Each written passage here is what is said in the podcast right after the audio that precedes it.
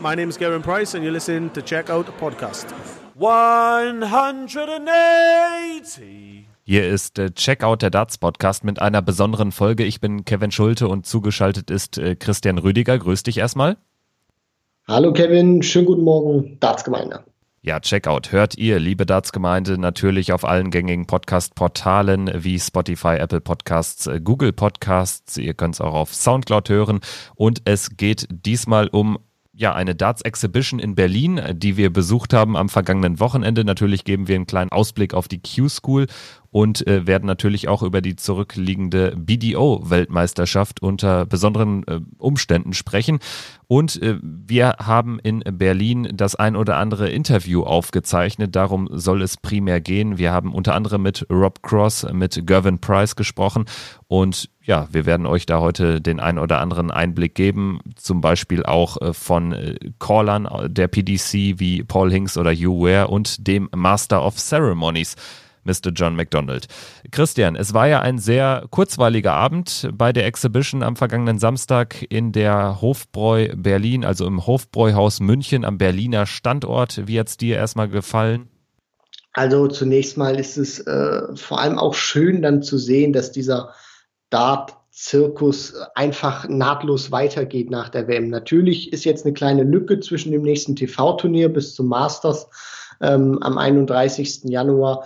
Aber, und das ist ja auch immer so dieser, dieser schöne Faktor, ein Dartspieler macht ja praktisch nie eine Winterpause oder eine Sommerpause und es war einfach dann auch, auch wieder schön, äh, Gervin Price zu sehen, Rob Cross, aber natürlich auch andere Spieler, die man so häufig nicht mehr gesehen hat, wie zum Beispiel Mark Webster und dann natürlich auch auf Tuchfühlung zu gehen und ein bisschen hineinzutauchen. Wie ist das denn im Leben eines PDC-Callers oder vor allem auch für John McDonald das Leben vom Master of Ceremonies? Das war schon sehr interessant und äh, liebe Zuhörer, ich kann euch nur empfehlen, bleibt dran, denn die Jungs haben uns wirklich verdammt gute Einblicke gegeben und vor allem auch Dinge erzählt, die man bislang noch nicht so wusste. Grundsätzlich muss man sagen, Rob Cross hat den ersten Titel in 2020 geholt. Er hat diese Exhibition gewonnen mit 4 zu 1 im Finale gegen Gervin Price. Ansonsten waren im Halbfinale Darius Labanauskas, der WM-Viertelfinalist, und äh, Rusty Jake Rodriguez, der junge Österreicher aus der Rodriguez-Familie, der sich ja versuchen wird, eine Tourcard zu erspielen jetzt ähm, in dieser Woche.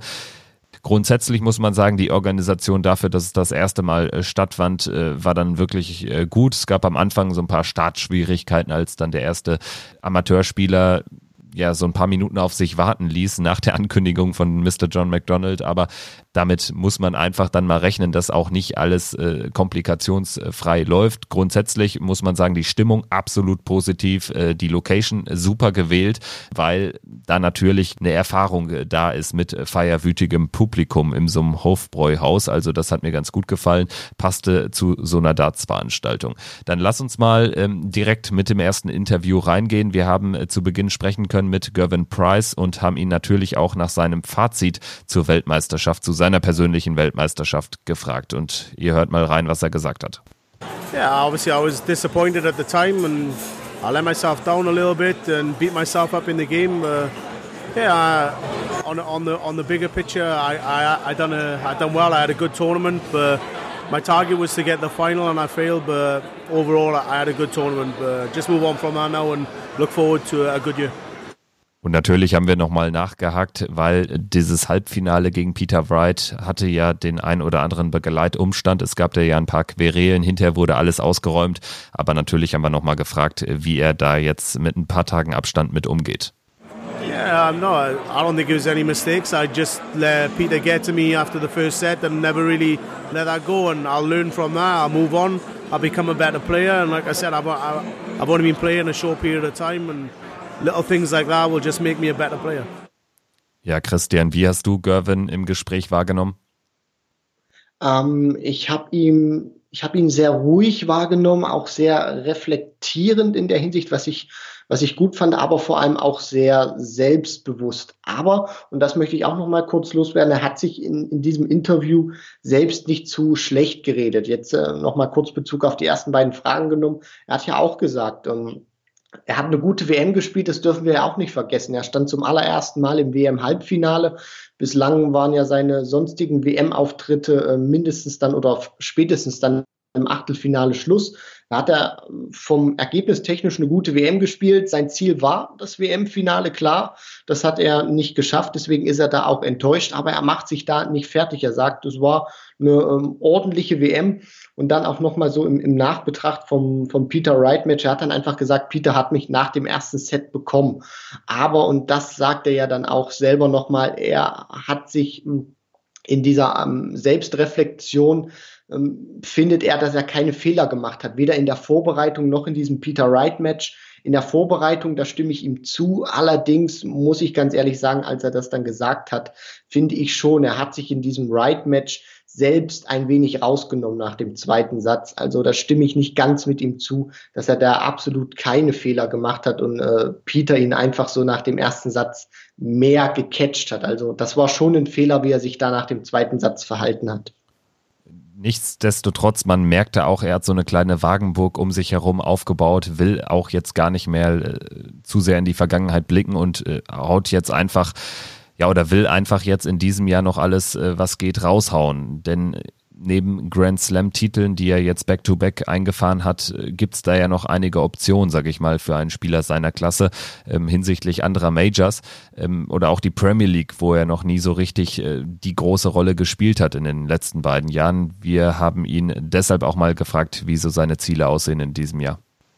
Yeah, obviously, um, first things first, I just need to start off on on the right foot in the Premier League, get, get, get the first win under my belt, and hopefully have, have a good uh, good season there. But you know, you've got the UK Open before that and a few Pro Tours and a couple of Europeans. But, you know, like I say, I just take every game as it comes and hopefully have a good run in, in the Premier League and make the O2 this year. Und äh, auch bei der Frage nach seinen größten Gegnern, nach den größten Rivalen, hat er ganz klar gesagt, er selbst ist sein größter Gegner. No, my biggest rivalry is myself. If I can go out and perform the best I can and, and, and get the, my own demons out of my head, then, then I'm not worried about any player anymore. I just go up there, play the board, and play the best I can. And yeah, Michael's obviously the best player in the world. Peter's the world champion, but I'm not worried about either of those or anybody else. I just worry about which one of me is going to turn up. Gervin Price ist der Spieler, dem man so eine Antwort am ehesten abnimmt, finde ich. Ich finde, das passt einfach zu ihm. Natürlich und er ist auch mittlerweile sehr selbstbewusst. Also er weiß auch inzwischen aufgrund dieser zwei Grand Slam Erfolge und vor allem natürlich aufgrund der Art und Weise, wie er den Grand Slam 2019 gewinnen konnte. Das war ja wirklich überragend, was er dann ab dem, Achtel, äh, ab dem Halbfinale gespielt hat. Weiß er jetzt auch selbst wirklich, wie gut er ist und das hat er auch immer wieder gezeigt. Der hat teilweise Turniere drin gehabt, wo er unschlagbar war und er macht sich auch nicht so an diesen, diesen Zahlen verrückt. Natürlich, äh, Van Gerven ist die Nummer eins, Wright ist der Weltmeister, aber das dürfen wir auch nicht vergessen. Er ist der Grand Slam Champion und ähm, am Ende dürfen wir auch nicht vergessen, wenn wir jetzt mal Wright, Van Gerven und Price nehmen, was ja auch äh, Phil Taylor gesagt hat, so die drei, äh, sage ich mal, Top-Spieler werden seiner Meinung nach in diesem Jahr da, da entscheidet dann auch wirklich Tagesform. Also da, da kann man nicht sagen, dieser Spieler ist per se besser. Ich finde, da gibt es keinen im Moment, wo, wo ich sage, der ist eine Klasse besser als der andere. Von diesen dreien gesprochen. Und da entscheidet auch wirklich Tagesform. Und Price hat das auch immer wieder sehr gut gesagt. Da entscheidet vor allem auch Kopfsache. Wenn der Kopf bei ihm frei ist, dann ähm, ja, dann brennt er ein Feuerwerk ab und dann hat selbst Michael van Gerwen ganz große Probleme, diesen Mann zu stoppen. Also die besten Spieler, das können wir festhalten, sind aktuell sehr eng beisammen und es sind alles sehr eigene Charaktere. Gavin Price nimmt da so ja dieses Bad Boy Image an. Wir haben ihn auch danach gefragt, wie er damit umgeht, ähm, ob er das äh, vielleicht auch noch aus seiner Zeit beim Rugby kennt, ob es da Unterschiede, Gemeinsamkeiten gibt. Hört mal rein. I'm a little bit like Marmite. Some people love me, some people hate me, but I go up there, do the best I can, and, and just be me and I did the same in rugby. Whatever came at me, I just deal with it the best I can, and that's all I'm going to do this year, and just go out and play darts, and that's all I look forward to doing. Ja, auch das unterstreicht nochmal, dass er da wirklich jetzt den Fokus nur auf sich selbst richtet. Man hatte ja in diesem Jahr zwischen Grand Slam Titel 1 und 2, das kann man jetzt vielleicht so ein bisschen in dieser zeitlichen Phase sehen, da hat man ja bei ihm eine Entwicklung gesehen. Anfangs ähm, hat er das äh, bewusst gutiert, dass ihn die Leute dann ausgepfiffen haben. Ab einem gewissen Zeitpunkt hat es ihn eher gestört, belastet. Genau, und äh, ab einem bestimmten Zeitpunkt, das hast du ja gerade äh, richtig angesprochen, Kevin, da hat man ihm auch angesehen, dass ihn das sehr beschäftigt hat und dass er ja auch äh, gesagt hat, er ist gar nicht so, wie er auf der Bühne rüberkommt oder dargestellt wird und hat ja dann auch selber dann mal äh, gesagt, also die Art und Weise, wie ich spiele, die, die werde ich nicht verändern, aber es kann schon sein, dass ich mich äh, hier und da durch diese ja, durch, durch diese Mimiken und Gestiken natürlich auch in mein Verhalten selbst rausbringen. Und er hat das dann auch ähm, eine Zwischenzeit lang ähm, gut runtergeschraubt gehabt. Und äh, mittlerweile, finde ich, hat er so ein gesundes Mittelmaß gefunden. Es gibt dann allerdings auch immer wieder Matches, wie jetzt gegen Peter Wright, wo, wo er sich dann doch nochmal anstacheln lässt und zu sehr provozieren lässt. Und äh, um da jetzt das nochmal endgültig abzuschließen, da merkt man dann auch, gerade in dem Right-Match hat man gesehen, dass das, das bringt ihn dann auch teilweise zu sehr raus, auch wenn er das im Interview nicht zugegeben hat. Aber ich finde, das hat man schon ganz gut gesehen, dass er da mental nicht mehr vollkommen fokussiert war auf das Match. Aber, und das äh, müssen wir auch konstatieren, er hat gelernt er ist besser geworden dadurch und ich glaube, nach all dem, was er jetzt über die Jahre mitgenommen hat, das Ausbuhen, ähm, dann natürlich auch ähm, die Gervin Price-Rufe, äh, dass ihn das stärker gemacht hat und äh, dass wir sehr viel von ihm erwarten können jetzt in, in diesem Jahr. Und es, es war ja dann auch so, dass wir jetzt abschließend abschließend mit Gervin Price dann natürlich auch nochmal äh, Richtung Q-School gesprochen haben.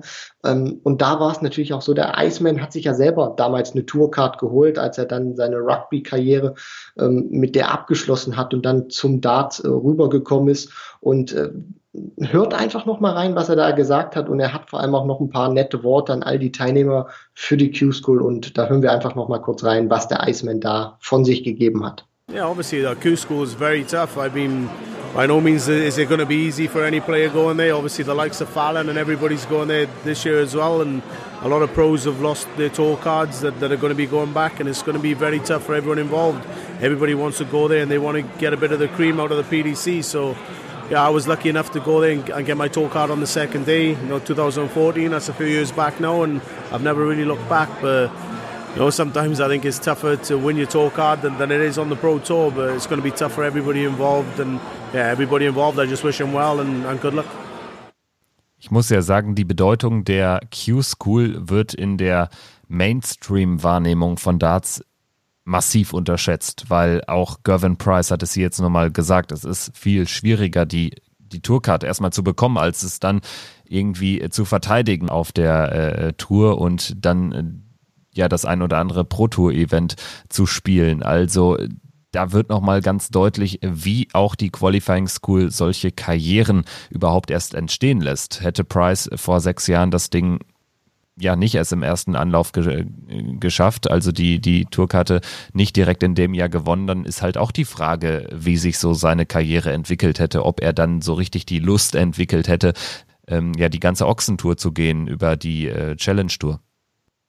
Ja, die, die Q-School ähm, ist eine Möglichkeit, unfassbar schnell in diesen Zirkus reinzukommen. Du darfst nicht vergessen, Price hat das ja auch gesagt. Er hat die Tourcard am zweiten Tag bekommen. Das heißt natürlich auch, er hat sich nicht wie äh, Glenn Durant über diese, dieses Punktesystem, was ja da auch vergeben wird, qualifiziert, sondern er ist dann wirklich bis zum Ende an diesem zweiten Tag dabei gewesen und hat sich dann die Tourcard geholt. Und das ist ganz wichtig zu erwähnen. Du brauchst bei dieser Tourcard oder bei, bei dieser Q-School brauchst du einen guten Tag. Und dann bist du dabei, wenn du dann sehr weit kommst und bis zum Ende dabei bist an diesem Tag, holst dir die Tourcard, gewinnst das Turnier an diesem Tag, und dann bist, bist du dabei. Dann hast du für zwei Jahre die Tourcard, du kannst dich ausprobieren und äh, deswegen möchte ich auch noch mal ganz kurz auf den Punkt eingehen, den du gesagt hast, Kevin. Das ist ein verdammt schneller und vor allem auch in Anführungszeichen ein verdammt einfacher Weg, auch wenn es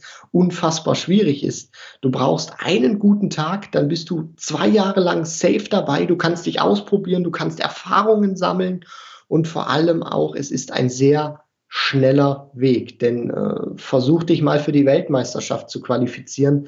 Da brauchst du teilweise sehr viele Turniere. Du musst sehr viel reisen. Q-School, ein Turnier. Es kann schon am ersten Tag klappen. Und wenn du da die Tourcard schon hast, also das ist wie ein Sechser im Lotto. Und deswegen äh, ist das natürlich auch ähm, in der Mainstream-Wahrnehmung sehr unterschätzt, aber die Insider wissen auch, das ist eine verdammt große Möglichkeit für jeden, der da spielt. Da können Karrieren beginnen, aber da können auch auf der anderen Seite Karrieren gestoppt werden, beendet werden oder gar nicht wieder neu in eine Renaissance gehen.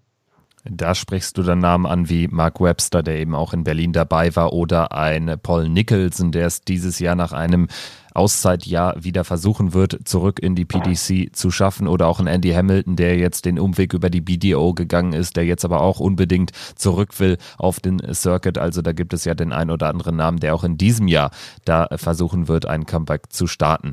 Rob Cross ist jemand, der sich keine Tourcard über die Q-School hat er spielen müssen damals, sondern der ist äh, diese Ochsentour gegangen über die Challenge Tour ist 1990 äh, geboren, also 29 Jahre mittlerweile immer noch jung. Also da hat man ja auch immer eine andere Wahrnehmung von, finde ich, weil er eben schon so viel erreicht hat. Allein im letzten Jahr äh, World Matchplay gewonnen, European Darts äh, Championship gewonnen und dann natürlich vor zwei Jahren der WM-Titel. In diesem Jahr war es allerdings ein WM-Zweitrunden aus. In seinem ersten Spiel ist er direkt rausgegangen gegen Kim Heibrechts mit 0 zu 3 in den Sätzen, eine Klatsche. Und natürlich durfte da die Frage nach seinem WM-Fazit und was er vielleicht auch daraus lernen will, nicht fehlen. Well, um, it, it puts a dampener on, on, on the rest of the year, no matter what you achieved. I could have won, I could have won all events last year, um, but but losing in the Worlds the way I did, in the fashion I did, and not playing well, um, it it wasn't great. And obviously, um, I've had to I've had to pick myself up now. Now we're four weeks on. We look to a new year and. And a new Rob Cross. I've I've lost massive amounts. I lost a stone and a half in weight already. So and we're going to carry on sort of looking after myself, getting myself fit and stuff. And to be honest with you, have a different year. Das äh, sind äh, doch die ja ein oder anderen äh, spannenden Aussagen, denn er macht nochmal ganz klar deutlich, dass er das jetzt nicht auf die leichte Schulter nimmt. Er gewinnt das Matchplay und die EM, wie eben angesprochen, aber so ein Aus bei der WM, das überstrahlt dann alles. Da ist er auch ganz ehrlich, auch wenn er jetzt äh, am Ende auch sagt, es gibt jetzt einen anderen, einen different Rob Cross. Na, natürlich, ich meine, was soll er auch anderes sagen? Aber was mir auch sehr gut gefallen hat in diesem Interview, er hat das sehr ruhig und sachlich gesagt, aber er hat es vor allem auch nicht überdramatisiert. Er hat gesagt, okay, ich bin bei der WM rausgeflogen. Es ist natürlich kein schönes Gefühl, hat dafür Matchplay natürlich auch gewonnen, die äh, European Darts Championship. Und ähm, deswegen fand ich schon, er hat ein gutes Mittelmaß gefunden und er, geht da jetzt auch nicht äh, zu hart mit sich ins Gericht. Und ähm, wir hatten ihn damals auch noch gefragt zu den Umständen, die es ja war, weil Rob Cross hat ja nach dem Raymond van Barneveld Match gespielt. Das war ja ein ganz besonderes. Barney ähm, hat gegen Darren Young verloren. Das war das letzte Match seiner Karriere. Vollkommen überraschend. Und danach kam Rob Cross mit so einer Leistung auf die Bühne gegen Kim Heibrechts. Und da hatten wir ihn auch mal gefragt, weil wir hatten es wahrgenommen, die Stimmung war sehr komisch auf der Bühne, wie das denn Rob Cross empfunden hat und ob es, den, und ob es ihn denn überhaupt beeinflusst hat, nach dem letzten Match von Raymond van Barneveld auf die Bühne zu kommen. No, not not really. Uh, obviously, yeah, we're all professionals, and Barney had to do his job, which he failed to do, and I failed to do mine. And um, to be to be honest with you, watching Barney go out, yeah, obviously I did look at it and I thought it was his last game, but at the same time, that had no that had no effect on me really. It was me when I went up there and, and I didn't really find what I needed to find. I only probably had to be half of the animal, and and what ended up happening, I was I was terrible. So. Um, No, like I said, look, we, me, I'm three years in now. I've been three years professional. It's my fourth year coming up, and it's going to be better again than what it was last year. And and we keep striding just to get better, handle the calendar a bit better, and all these kind of things. They play factors. I think um, if I can get myself fitter the way I'm going at the minute, I'd, I'll be unhappy happy happy bunny really when when we go into tournaments um, I'm feeling better I've got a lot more energy and um, we just see we'll see where it ends up Ja, auch da geht er jetzt professionell mit um und wälzt jetzt nicht die Schuld irgendwie auf äh, Begleitumstände ab. Nee, und ähm, was ich dich da auch äh, fragen möchte, ist, Kevin, wir haben das ja jetzt gesagt, er sagt, nein, das hat ihn überhaupt nicht beeinflusst. Ähm, jetzt auch so mit dem Interview, was du oder was wir mit ihm geführt haben und ähm, mit der Leistung, die du gesehen hast, wenn du das jetzt miteinander vergleichst und einordnest, glaubst du ihm wirklich, dass ihn das nicht beeinflusst hat nach diesem Match von Raymond van Barneveld, was ja sehr emotional war, dass ihn das wirklich nicht beeinflusst hat in seiner Leistung? Also ich glaube ihm, dass er das, äh, ich sag mal, aus seiner Sicht heraus jetzt nicht so betrachtet, weil es irgendwie als eine Art Entschuldigung rüberkommen würde. Ich glaube aber, dass es ganz natürlich ist und sich eher so im Unterbewusstsein manifestieren kann und bei ihm offensichtlich manifestiert hat, wenn die Stimmung eine andere ist. Es war fast Totenstille für Ali Pelli Verhältnisse in der in, in der Partie, während der Partie. Und ich glaube schon, dass das dann natürlich irgendwie der Partie einen anderen Charme gebracht hat und dann geht es irgendwie nicht so richtig los. Du verlierst den ersten Satz, wo du aber auch natürlich eigentlich weißt, das kann mal passieren, aber er hat es ja gar nicht mehr geschafft, zurückzukommen, beziehungsweise erst viel zu spät. Also so würde ich das einfach betrachten. Genau, und er hat ja dann auch gesagt, ähm, noch in unserem Interview, dass er dann so ab dem dritten Satz ähm, diese Dinge, die er falsch gemacht hat, im ersten und zweiten Satz dann ähm, ja berichtigen und vor allem auch korrektieren äh, konnte oder in der Hinsicht verbessern konnte. Da war es dann allerdings schon zu spät. Und ähm, darauf hatten wir ihn auch nochmal angesprochen. Nicht nur auf dieses Kim Heibrechts-Match, sondern ob schon im Vorfeld es äh, Fehler gab, die er in der Vorbereitung gemacht hat oder ob es einfach ein schlechter Tag war, den er da gegen Kim Heibrechts hatte. Hört mal rein. Uh, maybe a little bit of bad mistakes in preparation. Yeah, I could probably, I could probably swallow that. Um, it's it's one of them things. You get there and stuff, and things never went right. And by the time I sort of half corrected them um, in the final set, by then it was too late because the format. Um, it's it's one of them things. I, have just got to take it with a pinch of salt and only ever look forward now. It's gone now. I know what it feels like to go out first round in the world. I know it hurts, and to be honest with you, it won't happen again. It won't happen again, das ist ja eine klare Ansage. Wir werden das dann in äh, gut einem Jahr verifizieren können, ob es äh, nicht nochmal passiert ist. Aber tatsächlich äh, glaube ich auch, dass das natürlich am langen Ende sogar eine gute Erfahrung sein kann. Ähm, er hat bislang bei seiner ersten WM den Titel gewonnen. Bei der zweiten ist er mit einem bravourösen äh, Start gegen einen sehr starken Jeffrey de Swan reingegangen und ähm, hat es dann zwar im Achtelfinale dann nicht äh, ans Board bringen können äh, bei der WM 2019. Aber insgesamt ist das ja eine Erfahrung, die er so noch nicht gemacht hat, die aber im Laufe einer Karriere ja eigentlich jeder Spitzenspieler irgendwann macht. Definitiv. Und ähm, das wäre ja auch schlimm, wenn das nicht so wäre.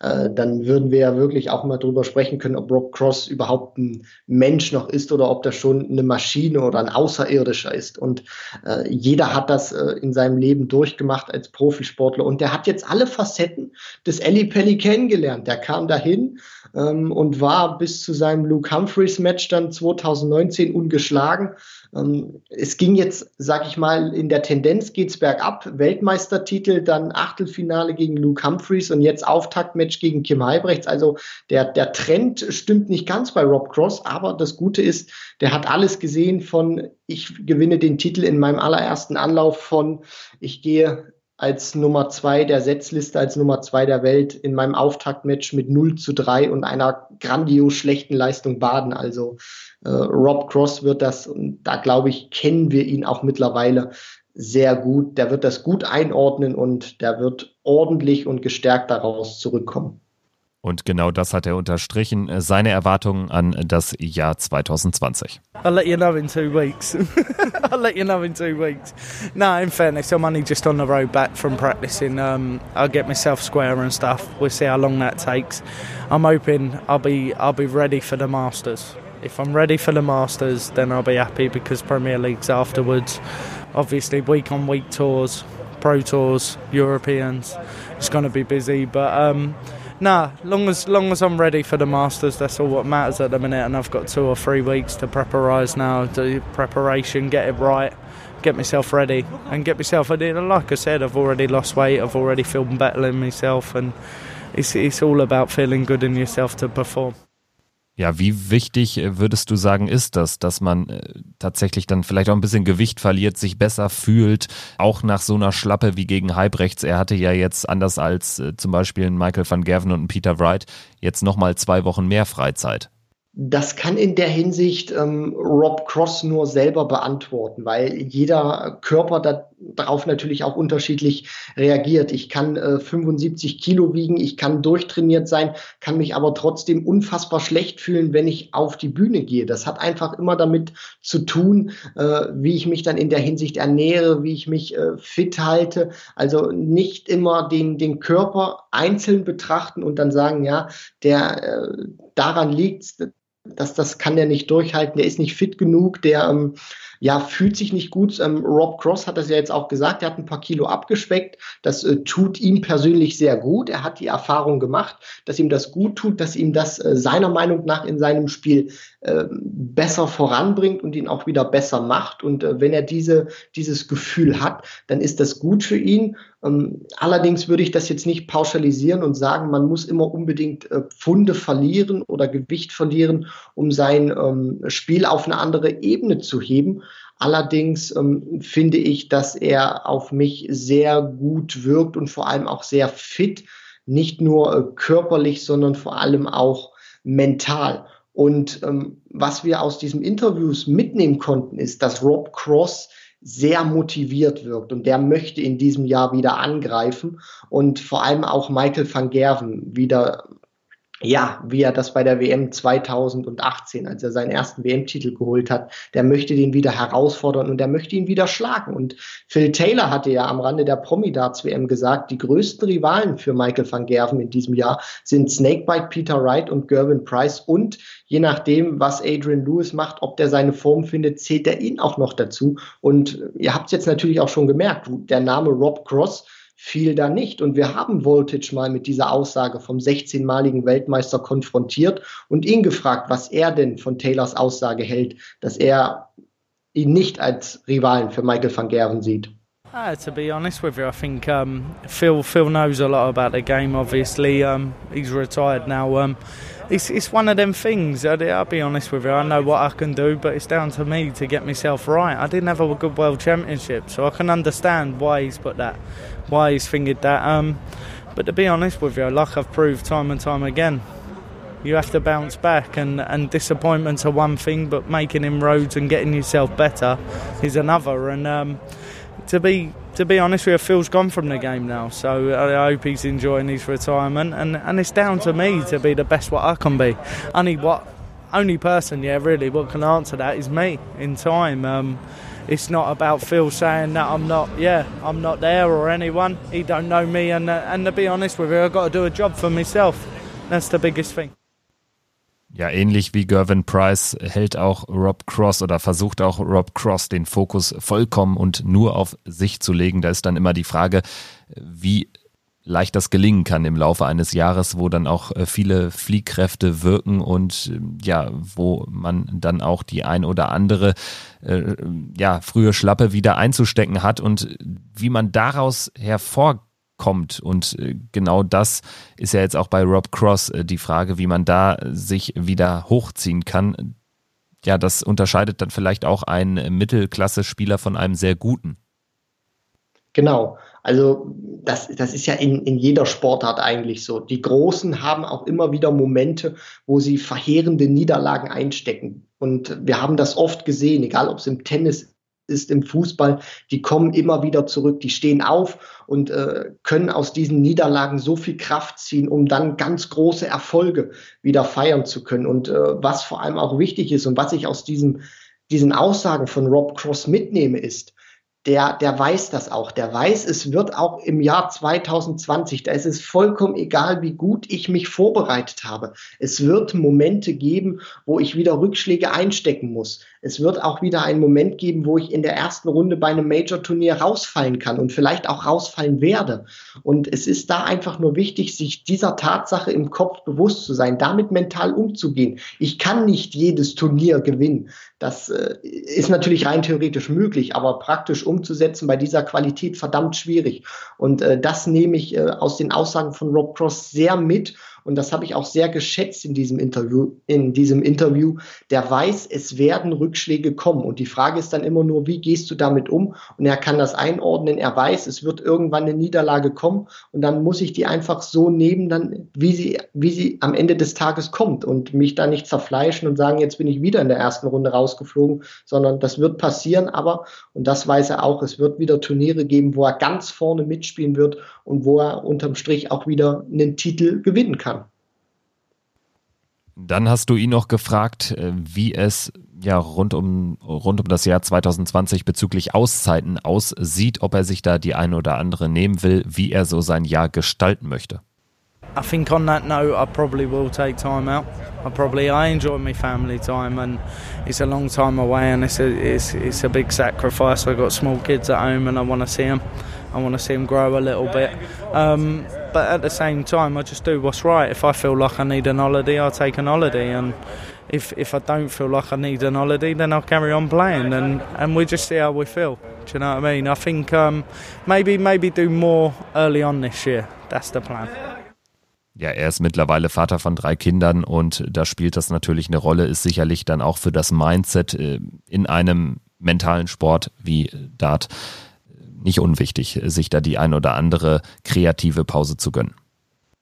Richtig und vor allem auch, das macht dich ja dann mental kaputt, wenn du jedes Turnier spielst und körperlich äh, zehrst du da auch an deinen Kräften. Und es ist, ist so, wenn du, wenn du versuchen möchtest, jeden Wünschen gerecht zu werden, heißt jede äh, Exhibition-Anfrage annimmst, zu jedem Turnier fahren möchtest, nur um da Preisgeld einzuspielen und ähm, Preisgeld auch für die Order of Merit, dann, dann machst du dich irgendwann kaputt und dein Spiel selber, weil du irgendwann gar nicht mehr auf, auf diesem Energielevel bist um deine besten Darts spielen zu können. Und das hat Rob Cross ja auch sehr gut ähm, gesagt. Und des, deswegen hatten wir da auch nochmal äh, nachgefragt, weil das klang ja so am Anfang, als ob der 2020 wirklich äh, richtig angreifen möchte, als ob der alles durchbrennen möchte, jedes Turnier mitnehmen, was geht.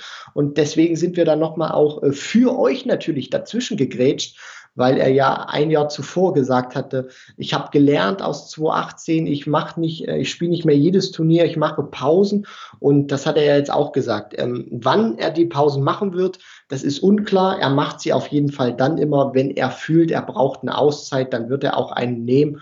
Deswegen äh, sollten wir ähm, das auch so erstmal nehmen. Und ähm, ja, also ich finde dann auch dieses Interview mit Rob Cross, war eine ganz runde Sache und auch ähm, gute und vor allem auch sehr reflektierende Einblicke ins Innenleben von Voltage Rob Cross. Und äh, wie hast du das wahrgenommen, Kevin? Ja, wir würden festhalten oder ich würde festhalten, Rob Cross befindet sich in einer guten Verfassung. Er hat die WM-Auftaktpleite gegen Kim Halbrechts verdaut. Er geht da jetzt voller Tatendrang in das Jahr 2020 und genau das was du ansprichst, ist am Ende auch stehen geblieben. Er ist reflektierend damit umgegangen und hat auch jetzt sich nicht zu sehr mit den Aussagen anderer, in Klammern Phil Taylor, beschäftigen wollen. Und das zeigt mir ähnlich wie bei Gervin Price, es kann der richtige Weg sein, sich auch um einen selbst so eine Art Wagenburg aufzubauen, um sich so bestmöglich auf die einzelnen Events konzentrieren zu können. Er hat mir auch übrigens an diesem Exhibition-Abend ganz gut gefallen. Er hat das Ding ja dann auch gewonnen und äh, ja, man hat ihm angemerkt, ihm macht's Spaß. Also er hat das auch gut, äh, ja, er hat das äh, gutiert. Also er war sehr zufrieden mit der ganzen Organisation an dem Abend und das ist natürlich auch immer wichtig, wenn dann solche Abende, wenn es dann auf Reisen geht, es geht dann nach Berlin eben, wenn ja, so ein Abend dann auch einfach rund läuft. Ich denke, das äh, darf man auch nicht unterschätzen. Das sind ja die Turniere, von denen man wenig mitbekommt. Aber mm, ja, wenn es da dann irgendwie, auch abseits des Sportlichen, wenn es da irgendwie ein bisschen stressig wäre, ist das natürlich dann auch eher kontraproduktiv. Ähm, eine, die diesen Abend auch sehr genossen haben dürfte, ist äh, Sarah Milkowski, eine junge Deutsche, ähm, hat äh, sozusagen dafür gesorgt, dass äh, dieser Fallon Sherrock-Hype auch so ein bisschen in das Hofbräuhaus in Berlin überschwappte. Ähm, sie durfte gegen Gervin Price spielen und das war ein sehr besonderer Moment. Sie hat sogar ein Leck gewonnen, also hat sich da durchaus gut verkauft. Christian, wir haben ja auch mit ihr gesprochen. Wie hast du oder welchen Eindruck hast du von ihr gewinnen können? Also sie war auf jeden Fall sehr fröhlich und sehr dankbar, dass sie da mitspielen durfte an diesem Tag bei diesem Event, was natürlich auch ein richtig großes für sie war. Das, das größte in ihrer, kann man es jetzt so nennen, Dart-Karriere oder ähm, in ihren frühen ähm, Darts-Jahren vor über 1000 Zuschauern. Und dann spielst du auch noch gegen einen der heißesten Spieler momentan auf dem Circuit, gegen Gervin Price, gewinnst sogar noch ein Leck gegen ihn und ähm, ja, da und äh, wir hatten da auch diese diese Möglichkeit dann auch ähm, genommen und äh, man man hat das auch schon gesehen. Also neben den Top-Spielern, sie war schon eine kleine Berühmtheit. Also da kamen auch wirklich kleine Kids an mit Autogrammkarten. Das hat uns auch teilweise ein bisschen sehr äh, verwundert und äh, äh dass äh, sie da auch wirklich schon so eine Art kleiner Promi ist und so eine kleine Darts-Influencerin. Und äh, da hatten wir natürlich auch die Gelegenheit genommen und sie geschnappt, weil du hast das gerade angesprochen, diesen Vergleich mit Fallon Sherrock und äh, haben sie natürlich darauf auch mal angesprochen, ob es denn in der PDC, wie wir das momentan auch bei der BDO haben, ob es da auch so eine, ich nenne es mal Roster-Trennung geben soll. Heißt, wir haben den Männer- wir haben die Männerkonkurrenz und dann noch getrennt eine Frauenkonkurrenz. Hört mal rein, was Sarah Milkowski dazu sagt, ob sie das gut findet, dass es bei der PDC vielleicht bald auch in Zukunft eine eigene Frauenkonkurrenz geben könnte, ihrer Meinung nach. Ja, also ich finde, ähm, es sollte auf gar keinen Fall, also das ist nur meine Meinung, auf gar keinen Fall äh, eine einzelne Frauenliga geben, weil ähm, das ist ja eben wieder das, was äh, kritisiert wird. Also ähm, wir wollen uns mit den Männern messen. Wir wollen genauso gut spielen wie die Männer und deswegen brauchen wir keine eigene Frauenliga in der PDC. Meine Meinung. Und äh, dass, dass wir das genauso gut spielen können wie die Männer, zeigt Fallon Sherrock, zeigt äh, Anastasia Dob äh, Dobromislova oder ähm, Mikuru Suzuki. Also die, die können es alle und ähm, da sehe ich gar keinen ähm, Sinn für eine eigene Frauenliga. Vielleicht mehr ähm, Qualifier für die Frauen, damit auch Startplätze für die Frauen äh, vergeben werden. Das für verschiedene Turniere, also nicht nur für die Weltmeisterschaft.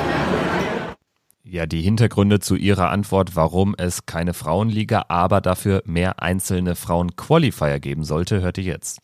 Da es so viele äh, Männer gibt, die richtig guten Dart spielen, da, da können sich äh, viele Frauen gar nicht so, ähm, so stark durchsetzen. Also da gibt es dann wirklich nur vereinzelte Damen wie Lisa Ashton oder ja, wie schon gesagt, Fallon Sherrock, die da eine Chance hätten.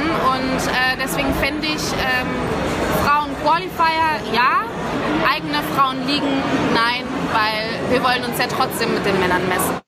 Christian, deine Meinung äh, dazu grundsätzlich ist das ja eine Haltung, die man jetzt auch häufiger liest, von der man häufiger hört. Gerade was die Frauenliga betrifft, gibt es ja wirklich aktuell zwei Lager. Genau, also äh, bei der Frauenliga, da stimme ich äh, Sarah auch zu. Da, da, da bin ich einfach kein Freund davon und auch kein Fan davon, weil ich bin einfach ein sehr starker und großer Befürworter von Emanzipation. Und ich sage einfach, ähm, wenn du die Frauen in dem Sport haben möchtest, und ich möchte sie auch in dem Sport haben, dann musst du sie auch wirklich mit den Männern gleichstellen. Und das heißt keine getrennten äh, Konkurrenzen, sondern Frauen spielen gegen Männer. Punkt, aus, fertig, Ende. Und ähm, die, wir hatten sie ja dann auch nochmal nach diesen Qualifiern gefragt und wir hatten da auch nochmal explizit nachgefragt. Sie wünscht sich ja mehr Qualifier, aber eigentlich ist das ja in ihrer Antwort sehr konträr und sie widerspricht sich da ja auch, weil mehr Qualifier für die Frauen würde ja bedeuten, dass es garantierte Startplätze für die Frauen bei Turnieren gibt. Und das wäre ja dann in der Hinsicht, wäre das ja dann wieder keine Emanzipation, keine Gleichberechtigung, weil die Frauen ja ihre Startplätze unter sich ausspielen. Das dürfen wir ja auch nicht vergessen, weil viele haben ja immer so den Eindruck, nehmen wir jetzt zum Beispiel auch mal die Weltmeisterschaft raus. Jetzt gibt es ja zwei garantierte Startplätze für Frauen, was erstmal gut ist, dass wir zumindest wissen, wir haben ähm, zwei weibliche Spielerin im Feld. Das, das ist erstmal gut. Was viele aber nicht wissen ist, das Teilnehmerfeld ist 96 Mann beziehungsweise Frau, äh, Frauen stark beziehungsweise groß. Da können auch, wenn sich 96 Frauen qualifizieren, dann können da auch 96 Frauen mitspielen und nicht, äh, wie es wie es bislang immer war, 96 Männer oder jetzt 94 Männer und zwei Frauen. Deswegen, ich bin da auch nicht so ich bin da eigentlich kein Befürworter von Frauenqualifiern, sondern ich sage, wenn man sich für ein Turnier qualifizieren möchte und wenn man diese Emanzipation, diese Gleichberechtigung schaffen möchte, dann müssen alle die gleichen Wege haben, sich für ein Turnier zu qualifizieren. Das heißt dann natürlich auch PEPA Qualifier oder ähm, European Tour, Pro Tour müssen Frauen und Männer spielen gegeneinander und nicht, ja, Männer qualifizieren sich und die Frauen qualifizieren sich, denn wir dürfen nicht vergessen,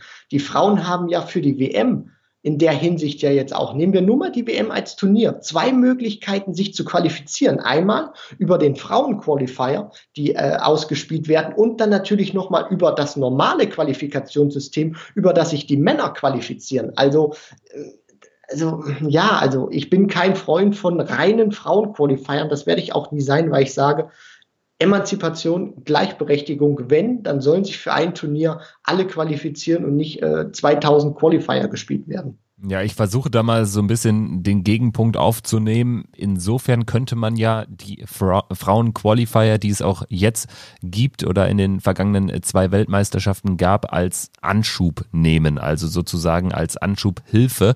Und das ist ja dann etwas anderes als eine Frauenliga. Wir haben jetzt gerade die, äh, oder du hast gerade eben die äh, Rostertrennung bei der BDO angesprochen. Da läuft es ja so, dass es eben nicht diese von dir angesprochene Emanzipation gibt in der Form, als dass die Frauen gegen Männer spielen. Da hat sich das einfach so herausgebildet. Es gibt halt keine ähm, genderübergreifenden Duelle. Und das könnte natürlich dann irgendwie der negative Aspekt einer Frauenliga sein, ich denke, da gibt es auch nicht den Königsweg. Nein, und äh, die PDC sollte zumindest nicht den Fehler machen, den die BDO macht.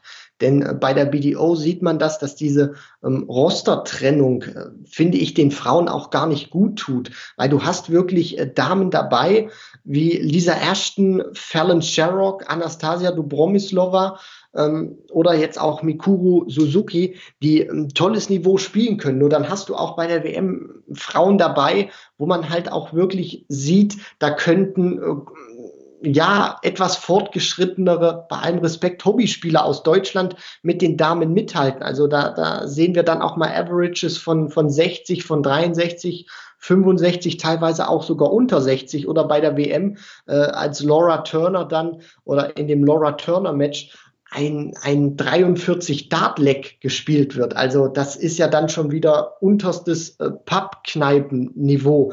Und ähm, finde ich auch, wenn man diese, diese Rostertrennung aufhebt, und das finde ich bei der PDC ja auch gut, es wird ein paar Jahre dauern, bis sich, glaube ich, auch die Frauen sehr gut etabliert haben, weil das Niveau kennen sie so nicht von, von ihren, von ihren äh, Turnieren, weil der Standard dann nicht so hoch ist. Und das bringt dich nicht weiter, wenn du als Mikuro Suzuki gegen eine Dame spielst, die ein 63er Average spielt oder so. Du gewinnst das Match, aber es bringt dich nicht weiter, sondern Matches bringen dich weiter, wo du wirklich an deine Grenzen oder über deine Grenzen hinausgehen musst. Und deswegen sage ich auch oder wage die Prognose, es wird in den nächsten Jahren auch schwierig werden, für die Damen weiterhin Matches zu gewinnen, weil sie eben diesen Standard noch nicht spielen können, eines Michael van Gerven oder eines äh, Peter Wright, Gary Anderson.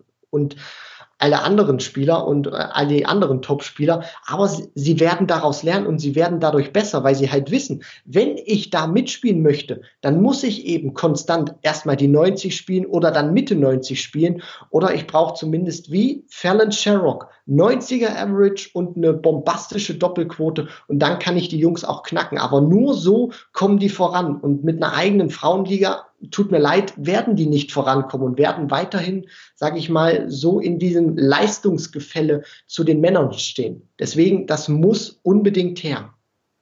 Jetzt haben wir äh, Sarah Milkowski auch äh, gefragt, wie sie es mit dem Hype um Fallon Sherrock hält. Also bei Fallon Sherrock geht die PDC ja den eben angesprochenen Weg der Anschubhilfe. Man nimmt sie jetzt mit Wildcards rein in Events wie in der World Series. Da ist sie bei jedem Einzelevent dabei. Sie ist jetzt bei äh, Nacht 2 der Premier League in Exeter als Challenger dabei. Und äh, Sarah sagt dazu Folgendes. Na klar, der Hype ist da und ähm, die PDC macht das auch natürlich, weil jetzt will sie jeder sehen und äh, alle Fans haben nur noch Fallon Sherrock im Kopf. Ich meine, sie hat von Instagram zum Beispiel von 4000 Followern jetzt auf über 70.000 Followern nur wegen zwei WM-Spielen und äh, alle kennen sie und wollen sie sehen und ähm, das auch zu Recht. Und deswegen finde ich das auch verdient, dass sie diese Plätze bekommt. Ähm, jetzt, zeigt, jetzt muss sie es halt nur noch allen beweisen, dass sie es wirklich äh, auch drauf hat, da mitzumachen. Christian, was sagst du zu den World Series Nominierungen, die ja jetzt so ein bisschen über allem stehen? Natürlich in Kombination mit der Premier League, aber World Series ist natürlich auch dann nochmal ein sehr illustres Feld, äh, wo sie jetzt an sechs Abenden auch natürlich dem ein oder anderen äh, Spitzenspieler, dem ein oder anderen absoluten Topmann einen Platz äh, schon im Vornhinein wegnimmt. Ist das verdient? Ist das notwendig, um diesen Anschub zu leisten von Seiten der PDC für Frauen im Dartsport? Du hast ja auch dich eben klar gegen eine Frauenliga ausgesprochen, aber für einen ja, genderübergreifenden Wettkampf. Genau. Und ähm, du hast das ja jetzt ähm, die, die äh, Wörter so in, in den Raum geworfen. Ist es verdient? Ja, aufgrund ihrer WM-Leistung ja, aber dadurch, dass das eben bis, bislang nur die WM war, finde ich auch auf der anderen Seite nein. Ist es notwendig, um die Menschen auf diese ähm, fehlende Emanzipation, Gleichberechtigung äh, hinzuweisen? Ja.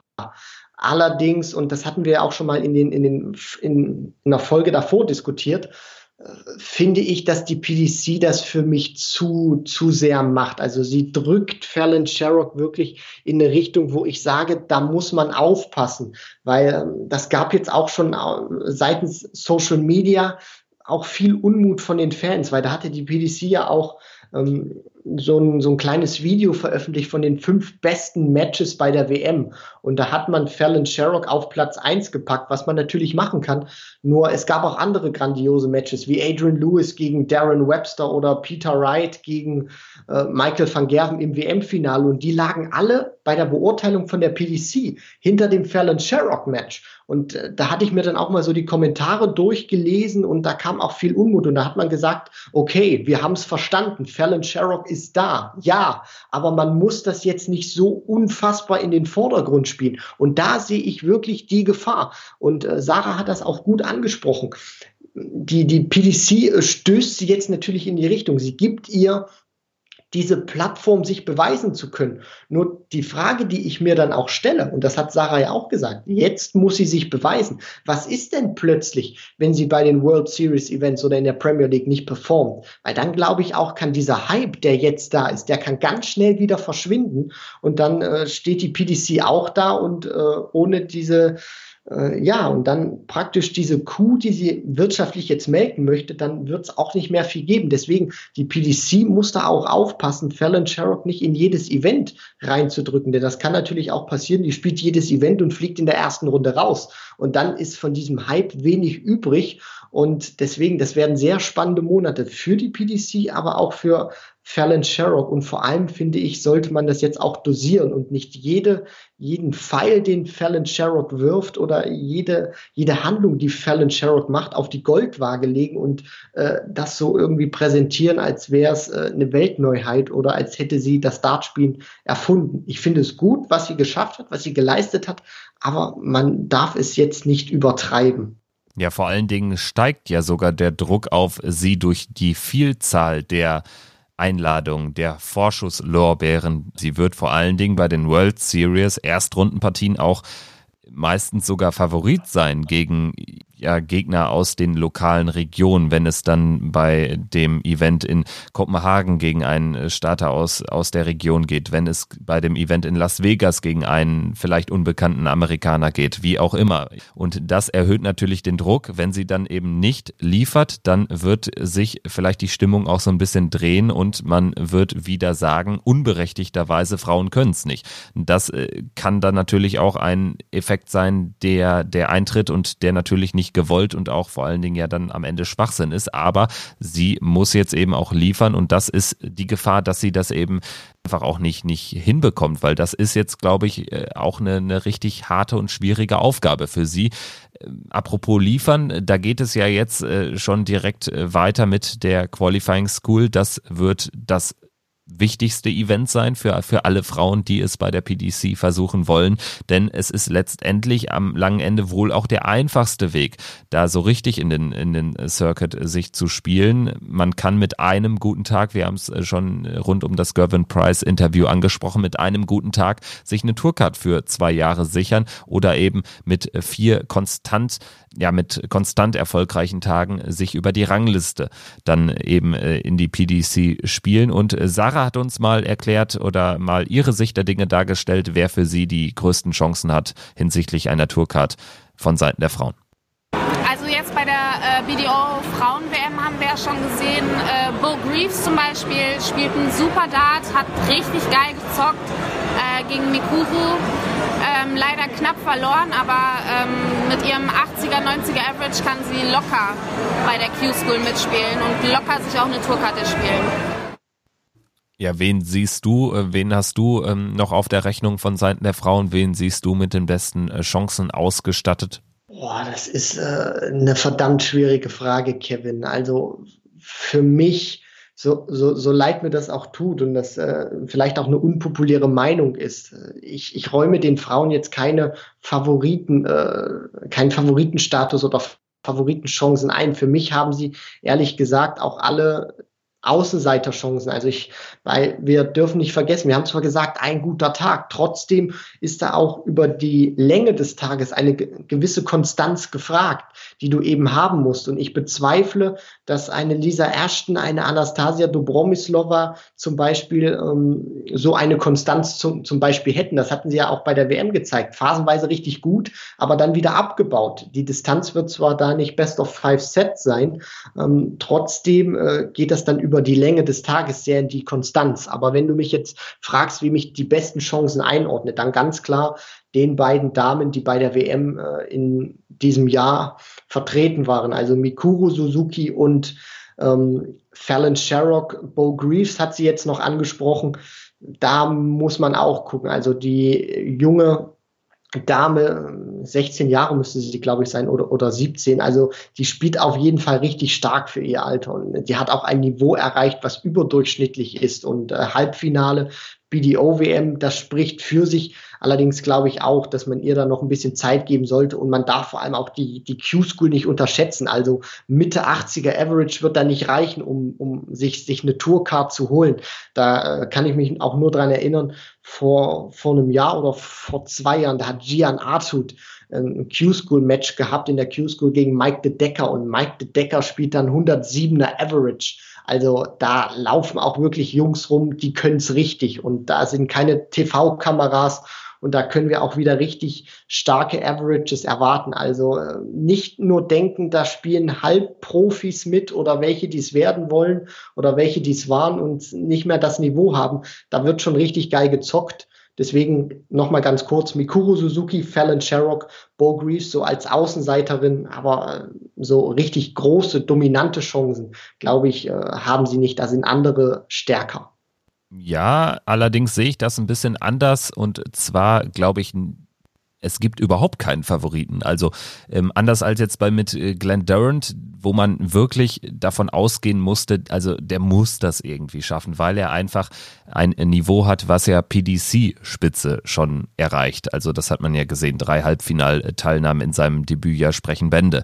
Also ich sehe es so, es gibt da eigentlich keinen Favoriten und selbst wenn du einen Mitte bis hohen 80er Average über den gesamten Tag, über die gesamten vier Tage spielen kannst, hast du für mich schon gute Karten da am Ende es zumindest über die Rangliste zu schaffen. Also ich sehe da jetzt die Frauen nicht mit weniger Chancen ausgestattet als jetzt die bekannten Männer, die man da so ähm, vom Namen her kennt. Also die Mark Websters, die Andy Hamiltons und dann natürlich auch die ganze junge Garde, äh, die man von der Challenge Tour kennt. Also da hat für mich vor allen Dingen eine Mikuro Suzuki, eine Fallon Sherrock, äh, vielleicht sogar eher eine Mikuro Suzuki ähm, die Chance, sich eine Tourcard zu erspielen. Genau die gleiche Chance wie das äh, auch bei den bekannten Männern der Fall ist. Ja. Also, also ich, ich, ich glaube sogar, dass Mikuru vielleicht äh, dann doch eher der, der First Shot äh, von Seiten der Frauen ist, weil ich immer noch das Fragezeichen sehe, wie kann Fallon Sherrock jetzt mit dem, mit dem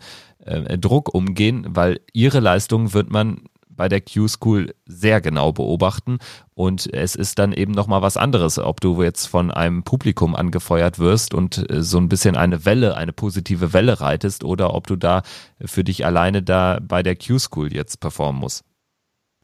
Ja, und äh, die, die Stimmung ist ja auch komplett anders als bei der WM. Das, das kann man gar nicht miteinander vergleichen. Die Stimmung ist da auch sehr ruhig und gerade weil da auch immer viele Boards nebeneinander stehen, ist das ja auch nicht so, dass wir da übermäßigen Jubel auch mal sehen oder Jubelschreie. Und die Frage ist natürlich schon berechtigt äh, was passiert denn, wenn Fallon Sherrock sich jetzt nicht die Tourcard holt? Weil alle blicken ja auf sie. Natürlich kann sie dann den Weg über die, die Challenge Tour gehen, nur dann wird sie ja auch nicht wahrgenommen in der Hinsicht, weil das ja dann auch keine TV-Turniere sind. Und ähm, um das nochmal mit den Frauen jetzt abzurunden, ich trete auch immer ein bisschen auf die Euphoriebremse, weil ich sage, dass äh, da, da wird dann auch immer viel gesagt, auch seitens von, von den Zuschauern, äh, was dann immer ein bisschen für mich im Überschwang der Gefühle ist. Also Fallon Sherrock hat eine tolle WM gespielt, gar keine Frage. Nur wenn wir das auch immer analytisch betrachten mit Blick auf die Averages, da ähm, auch in der Hinsicht dann Mikuru Suzuki. Ähm, da, das kann natürlich noch nicht mithalten mit dem obersten Regal von der PDC, gar keine Frage. Nur die haben das eben super gelöst über Timing und haben eben auch gezeigt, Averages sind nicht alles. Nur ich möchte da auch immer ein bisschen auf die Euphoriebremse treten, weil ich so teilweise immer das Gefühl habe, ja, die, die, die Leute erwarten ja jetzt eigentlich oder es gibt gar keine andere Option, außer dass sich Fallon Sherrock jetzt ähm, nächste Woche die, die Tourcard holt. Und da finde ich, sollte man auch immer wieder das einordnen können. Es gibt noch viele andere super Spieler auf diesem Planeten und äh, Fallon Sherrock muss erstmal gar nichts. Sie hat eine tolle WM gespielt, sie kann sich jetzt beweisen in der World Series und sie soll, soll vor allem auch diesen, diesen Druck nicht zu nah an sich ranlassen und vor allem auch nicht das Gefühl aufkommen lassen in ihrem eigenen Kopf, ich muss die Tourcard holen, weil andere das von mir erwarten, sondern sie muss da so rangehen, wie sie in die WM reingegangen ist, wie sie in diesen Qualifier damals reingegangen ist und vor allem auch seitens der Fans ein bisschen immer mal auf die Euphoriebremse treten, weil äh, sie wird jetzt nicht im nächsten Jahr die Nummer zwei der Welt werden und äh, Michael van Gerven in jedem TV-Match von der Bühne fegen das habe ich ja teilweise immer, ist das Gefühl, wenn ich so manche Kommentare lese. Also deswegen immer ein bisschen auch behutsam damit umgehen. Also wir plädieren für ein bisschen mehr Kontenance auch im Umgang mit einer Fallon Sherrock, die jetzt ein sehr ereignisreiches Jahr 2020 spielen wird. Wir hoffen natürlich, auch aus neutraler Sicht kann man äh, sicherlich sagen, dass sie da die ein oder andere Leistung der WM bestätigen kann und sich da weiter ja im Vordergrund halten kann, ist sicherlich für Darts allgemein nur positiv, weil es einfach auch Aufmerksamkeit generiert. Am langen Ende war das ähm, ja jetzt so ein bisschen auch schon der Ausblick auf die Qualifying School. Wir haben fernab der aktuellen Themen mit ja, zwei Callern mit Paul Hinks und mit Hugh Ware gesprochen und mit dem Master of Ceremonies, äh, Mr. John McDonald. Und ich würde sagen, wir fangen einfach mal mit einem der arriviertesten Caller im Dart-Business an, mit Paul Hinks, der auch schon lange dabei ist, auch äh, früher äh, Lakeside gecallt hat, also die BDO-WM. Und ja, mit ihm haben wir unter anderem darüber sprechen können, wie man denn eigentlich zu einem Caller wird, was es braucht und wie ist er zum Caller geworden, Paul Hinks. I've been playing darts myself since I was 17 years of age, and um, it all started through my, my, my dad. Like he, he, he used to run the local darts leagues, and I told him I was interested, and he took me along with him to his to his own public house, and I started playing darts myself from there. And I used to get up in pubs and clubs and call and mark on, and then some somebody says, uh, "Why don't you take it further?" So I went to inner county, then I went to county B and then County A, and then I started doing exhibition work and uh, with Dennis Priestley, and he said at the time the PDC were looking for a fourth referee to link up with Bruce Spenley, Freddie Williams, and Russ Bray. And whilst we were in uh, um, uh, Las Vegas, Dennis said, "Do you fancy going for the fourth referee's job?" Um, so I said, yeah, I'll have a go. So we had a word with the tournament director in Las Vegas, and he said, yeah, we'll have a listen to him in Blackpool. And we thought that I was going to a pub or a club for them to actually to listen to me, but no, I was actually put on World Match Play on television in 2004. And the first match I did there was Dennis Smith from England against Steve Brown from America. And uh, Dennis Smith won that match 10 1. And out, out from there, I, uh, I've been with the PDC ever since. Ja, eine Wahnsinnsstory irgendwie, wie man da hinkommt. Wir halten fest, es gibt definitiv keinen Königsweg, aber es hilft schon mal sicherlich Engländer zu sein, weil es dort einfach diese, diese County Leagues gibt und weil dort einfach auch viel mehr Stil Dart gespielt wird und somit ähm, viel mehr ja, Caller benötigt werden im Softdarts-Bereich äh, ist es ja gar nicht notwendig. Und ähm, was dann herausgekommen ist, also Dennis Priestley spielt eine Rolle in der Karriere, in der Laufbahn äh, des Paul Hinks. Und äh, als die PDC damals einen weiteren Caller gesucht hat, hat äh, dann Paul Hinks dann auf äh, Zuruf quasi von Dennis Priestley mal seinen Hut in den Ring geworfen. Und ähm, ja, wirklich lustig fand äh, ich dann die Story, wie er dann direkt beim Matchplay eingesetzt wurde. Ja, und äh, das ist ja dann auch so eine, so eine Story, wo man sich dann auch wirklich fragen könnte oder würde, gäbe es das auch in, in, in Deutschland, dass Paul Hinks sich, sich mit, mit dem äh, Chef hinsetzt oder mit, mit einem Turnierdirektor und, und man sich austauscht und der dann sagt, ich, ich finde ich finde dich gut, ich, hör, ich, ich möchte dich einfach mal anhören und äh, setze ihn dann für das Matchplay ein. Also ich wage auch zu bezweifeln, wenn es so, so was ähnliches in Deutschland geben würde, äh, dass sowas funktionieren würde, wenn man sich zusammensetzt und dass dann irgendjemand sagt, ich setze, du gefällst mir, ich möchte dich anschauen, äh, und ich setze dich einfach mal für dieses Turnier ein. Und äh, das, das zeigt dann vor allem auch erstens, da, da muss ein großes Vertrauen in Richtung Paul Hinks auch gewesen sein und vor allem auch diese, dieses Maß an, wir probieren das aus, ich vertraue dir und ähm, wenn das gut ist, dann machen wir das weiter. Also das ist, finde ich auch schon wirklich sensationell, weil das Matchplay ist eines der größten Aushängeschilder äh, von der PDC oder im, im Dart Kalender allgemein und dass dann Paul Hinks als erstes Turnier, dass das Matchplay callen darf, das ist wirklich sensationell. Was braucht es, um so etwas zu dürfen, um Caller zu werden? Also gute Mathekenntnisse sind von Vorteil, sagt Paul Hinks. I, I believe that it's, you've got to have good mathematical skills. Um, mental arithmetic is a, is a good thing, and I learnt that from my, my mum. Like she, she learnt me my mental arithmetic skills, and it's just a case of listening, and um, gradually you pick the game up through the players. Each individual player throws for different scores and different checkouts. And you pick all that up as you go along. And like I say, I've progressed through the years, and uh, here I am today still uh, calling for the uh, PDC.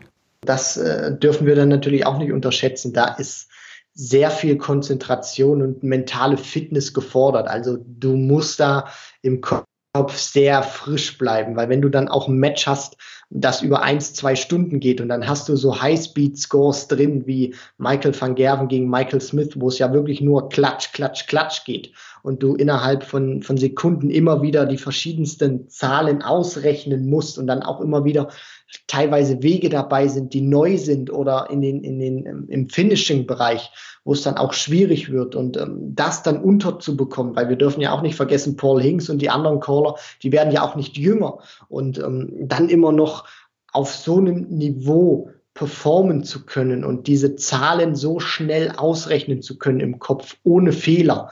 Äh, das ist wirklich schon überragend und das wird meiner Meinung nach auch immer nicht besonders hoch genug angerechnet. Was äh, Paul Hinks uns auch noch äh, mit auf den Weg gegeben hat, ist äh, sein persönlicher ja, erster Neun-Data-Moment. Also er hat sich versucht zu erinnern und er glaubt, es war Raymond van Barneveld, der den ersten Neun-Data geworfen hat, den er callen durfte. I think my first one was Raymond van Barneveld.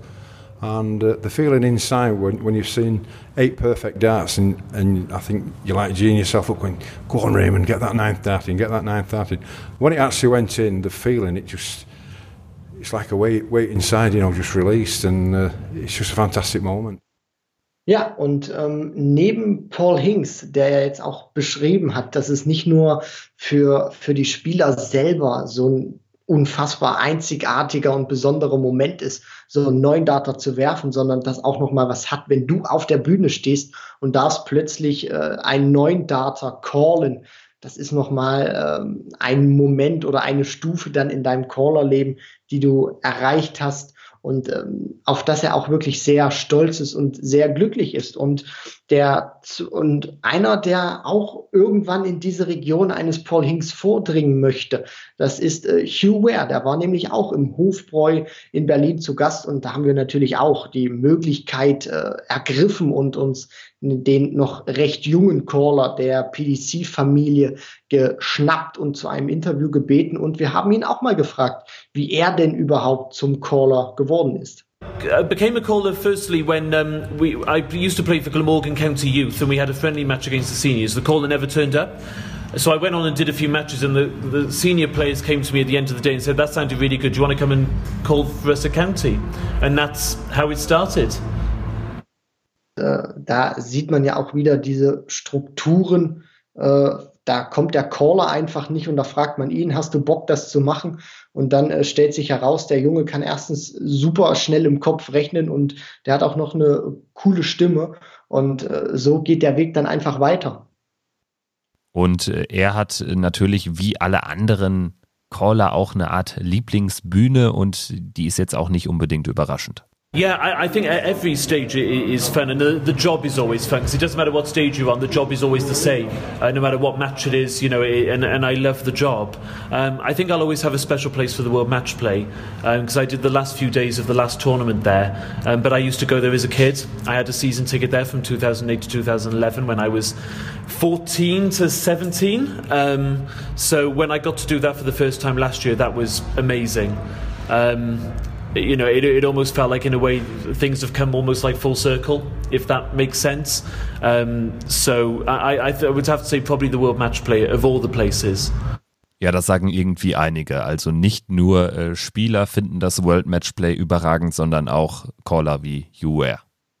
Ja, und da kann man auch wenig falsch machen. Du hast diesen ikonischen Austragungsort, dann dazu noch das Feeling von Blackpool im Sommer, also auch dies, das, das schöne Wetter, den Strand. Und dann bekommst du da auch noch äh, Weltklasse Darts geboten. Also ähm, dass es bei allen beliebt. Ist, egal ob von, von Seiten der PDC, von den Spielern oder von den Fans, das ist keine Überraschung. Und äh, deswegen, ähm, ja, Hugh Ware, auch ein Freund von Blackpool. Und wir haben uns auch mal gefragt dann ähm, oder sind dann auch mal ein bisschen näher in die, in die Tiefe, in die Psyche eines Callers eingedrungen, haben uns gefragt, weil Paul Hinks hat ja auch gesagt, man braucht gute mathematische ähm, Fähigkeiten, um das natürlich auch immer schnell ausrechnen zu können. Und da haben wir einfach auch mal Hugh Ware gefragt, ob er denn bestimmte Übungen oder Vorbereitungen hat, um so in, ähm, ja, in, in Shape zu bleiben, um dann natürlich auch diese Leistung, die er tagtäglich dann bringt, um die weiterhin abrufen zu können.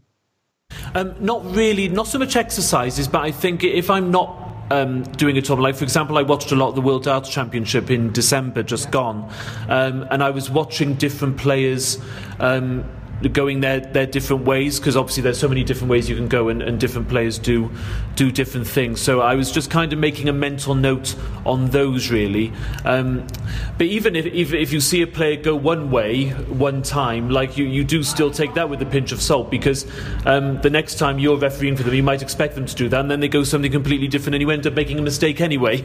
Um, so it, it, you, you take it with a pinch of salt but I think if anything like I do look at players and the ways they go as guidelines. Uh, I do that as opposed to actual sort of exercises. Yeah. Auch interessant, also es gibt jetzt nicht die 0815 äh, Caller-Übungen, sondern es hilft einfach, sich so viel Darts anzuschauen wie möglich und so viele ähm, angestammte Wege der Spieler zu kennen. Und einer, der diese angestammten Wege eher seltener zeigt, ist anscheinend Michael Smith, wie Hugh Ware gesagt hat. Wir hatten ihn nämlich auch mal gefragt, gibt es einen Spieler, der schwierig ist zu callen. Um, I don't know why, but for some reason I've always kind of struggled with Michael Smith. And I, I don't ask me why that is, but for, for some reason um, I've always had just a sort of trouble with, with him. I don't know whether it's because cause he's a very fast player, but he's also very instinctive. He doesn't have so much set ways of going. Um, like um, sometimes it, like I spot for him as well, um, and he's such a tops and tens man. But then every so often he will go for the double sixteen route when he could have gone for the tops and tens. And I've been thinking of that in my head, and he's gone for the sixteen route, and it's just kind of thrown me sometimes. Um, but yeah, that, that's the only reason why. I mean, it, it's hard to call a player who's not only fast but also doesn't have like as much of a set route as maybe some other players. Ja, ist auch interessant. Michael Smith, jetzt, äh, wo man aber näher drüber nachdenkt, kann ich das äh, schon nachvollziehen. Also bei ihm sind die Spotter auch, äh, glaube ich, immer das ein oder andere Mal durchaus angespannt und äh, wissen auch nicht so richtig, äh, wo es langgeht an Bord. Und das war ja auch sehr spannend, was Hugh Ware da gesagt hat, weil ähm, er hat ja auch in, in dieser Eingangs- oder ein bisschen früher hatte er ja auch gesagt, dass er nicht so die, die, diese Übungen macht. Er schaut viel Darts und irgendwann hast du dann auch von den bestimmten Wegen, auch von den Checkout-Wegen, Schablonen und Muster im Kopf, wo du weißt, okay, wenn er eben zweimal die Triple 19 trifft und einmal die einfache 19, dann sind das 133 Punkte. Dann muss ich das nicht mehr ausrechnen, sondern ich weiß das weil ich so viel Darts geschaut habe, weil ich inzwischen diese, diese Schablone im Kopf habe, dieses Muster das sind genau 133 Punkte in dem Fall. Und ähm, dass er da auch wirklich nicht so diese Übungen braucht, um sich da fit zu halten. Und dann äh, kommt jetzt dieser konträre Punkt mit Michael Smith. Du hast diese Schablonen im Kopf, die ja Hugh Ware auch sagt, weil Michael Smith ja eigentlich immer einer ist, der ähm, Tops und Doppel 10 spielt gerne auf die Doppel. Und dann hat er aber auch mal plötzlich ähm, Momente drin, wo er Doppel 16 geht und du rechnest als Caller damit gar nicht.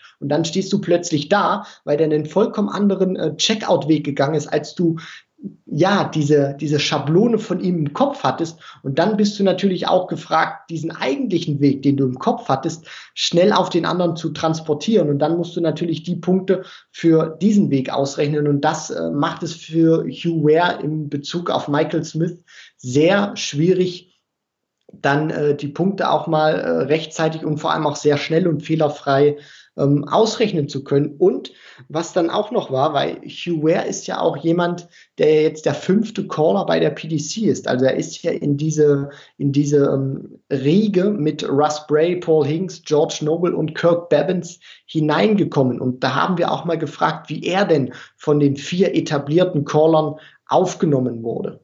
Um, I, was just really excited, to be honest. Um, it, it, was sort of a new venture, sort of like a fresh start. Um, the guys were very welcoming to me. Um, yeah, no, it, it, it, was a lot of fun, and it was a bit of a sort of eye-opening experience. Like to be honest, like I mean, I'm such a darts fan. It was kind of a bit of like um, wide-eyed boy uh, for a while. Um, but yeah, no, it, everyone was great, and um, I, I, enjoyed it. I, I, think I did a good job, and, and, year on year, my work has sort of increased as time has gone on. Um, so yeah, no, it, it's, it's been a lot of fun, really, and um, and I'm, I'm very lucky. You know, I'm, I'm, I'm very lucky to be doing what I'm doing. Um, there's a lot of good referees out there who are able to call the scores. We've had mar- you know, the markers tonight have been what 15, 16, 17 years of age, and they're getting the scores like that. You know, I mean, they could be future co- future callers. You know, in the in the next few years. Like, um, so I, I'm very lucky to be sort of doing what I do, and I don't I don't forget that. I try not to forget that certainly.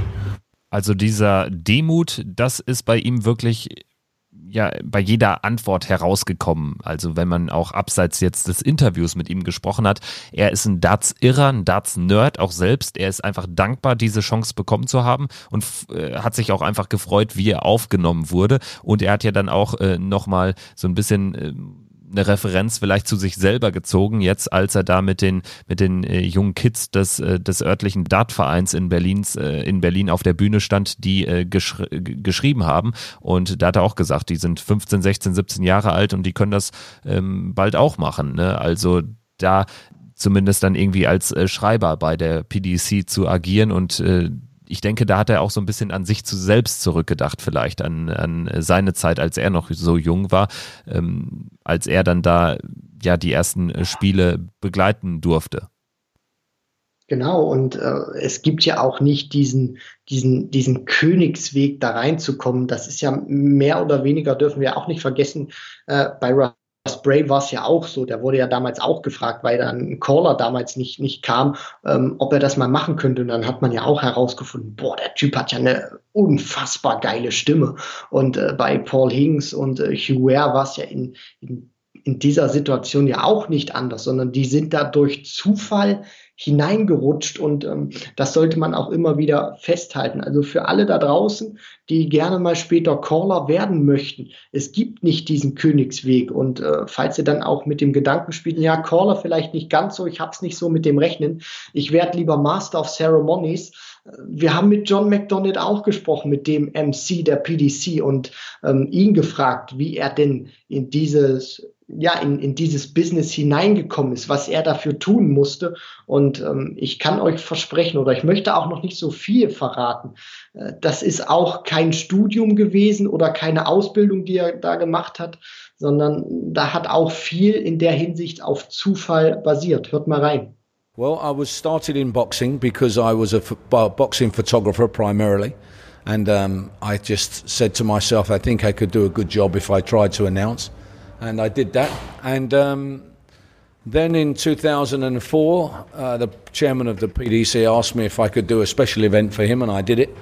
And I think they liked what I did. And in 2005, I started the Premier League as a one off event. And um, it coincided with uh, the previous announcer who was um, retiring, and, and it just seemed to make sense if I took on the role. And, and I've been there ever since. So I've done every single Alexandra Palace every World Championship that's ever took place there, I've done it. In der Tat auch da viel auf Zufall basierend. Er hat als Box, nicht mal als Box-Announcer angefangen, sondern als Box-Photographer. Also er war Fotograf beim Boxen und hat sich irgendwann gedacht, ich könnte eigentlich ganz gut die Boxer äh, ja zum äh, Ring äh, führen sozusagen oder ähm, ja die Ankündigung der Boxer machen. Und ja irgendwann kam dann Barry Hearn als PDC Chairman auf ihn äh, zu und hat ihn gefragt, ob er die Premier League, ähm, ob er ähm, ja ein Special Event announcen dürfe. Und danach ähm, ging es dann mit der Premier League los. Und daraufhin haben sie dann gesagt, ja der muss das jetzt eigentlich immer machen. Genau, und ähm, bis heute eigentlich, wir sind ja mit John McDonald aufgewachsen und äh, kennen ja auch im Prinzip nur ihn und äh, frühere Master of Ceremonies ja nur von, von äh, Videos, die wir jetzt uns auf YouTube anschauen würden oder äh, von Erzählungen und er macht seine Sache wirklich schon hervorragend und er ist ja auch hier und da immer mal wieder im Boxen noch unterwegs oder in anderen äh, Sportarten und er macht seine Sache wirklich verdammt gut und er hat das ja auch angesprochen und äh, er ist ja seitdem jede WM im Eli Pelli hat er mitgenommen. Und wenn er seine Sache da nicht gut machen würde, dann hätte Barry Hearn ja schon gesagt, äh, ich möchte nicht mehr, dass du ähm, Premier League machst oder dass du WM machst. Und äh, viele von euch wundern sich ja jetzt, weil er hat ja jede WM im Eli Pelli mitgenommen, aber er hatte eine Session bei der ähm, aktuellen WM verpasst. Und ähm, viele hatten sich dann natürlich auch gefragt, weil sie dann Dan Dawson auf der Bühne gesehen hatten, warum ist denn jetzt plötzlich Dan Dawson da auf der Bühne gewesen? Durfte der sich mal ausprobieren? Hat ihn John McDonald rangelassen? Mehr oder weniger kann man so sagen. Denn warum der MC gefehlt hat, das hatte einen aus seiner Sicht sehr ähm, tragischen und ähm, traurigen Hintergrund. Und das hat er uns auch erzählt.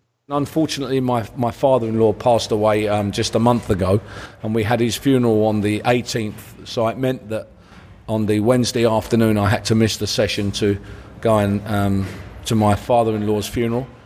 And as soon as the funeral had finished, I came straight back to work. So I didn't get time to even spend with my family. You know, I had all my entire family there because uh, I knew that man longer than I knew my own father. So, you know, for me, I lost my father when I was very young. And um, he was a, a, a big uh, guiding light in my life. And, you know, it was very difficult for my wife. It was a difficult family time. But, you know, the show goes on, and I, I knew I had to come back and, and, and come back to work. And in many ways, it was quite nice to come back to work because it got you away from the, the, um, the terribleness that goes with sadness in a, a, death in a family. So that's the only games I've ever missed. And, um, you know, it's nice when I got back. People said how much they missed me, but I was very, very pleased that the guy who did the job for me was um, very confident and, and made the show work. So yeah, you know, life goes on, you know.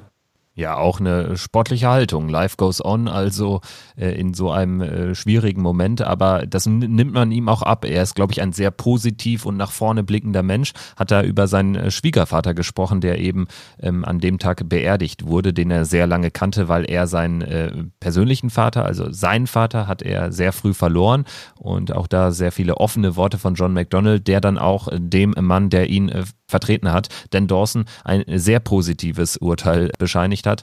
Und wir hören auch mal da rein, äh, Dan Dawson, a good guy, sage ich nur. Good guy, really good guy. You know, Dan Dawson is, is Mr. Darts. I mean, if everybody could just understand how hard he works to become as knowledgeable as he does, and, and he's very, very good. I think, you know, I rate him as one of my favourite commentators. Um, he's young, youthful, and I just think before long he'll be the number one. There's no question. Ja, klare Worte. Also er sagt, Dan Dawson uh, will be the number one in dem, was er tut. Also uh, Darts uh, kommentieren etc. pp. Also ich denke, da kann man auch eigentlich nichts anderes zu sagen, denn Dawson ist einer der beliebtesten und vor allen Dingen auch ja, ein sehr frisches, junges Gesicht.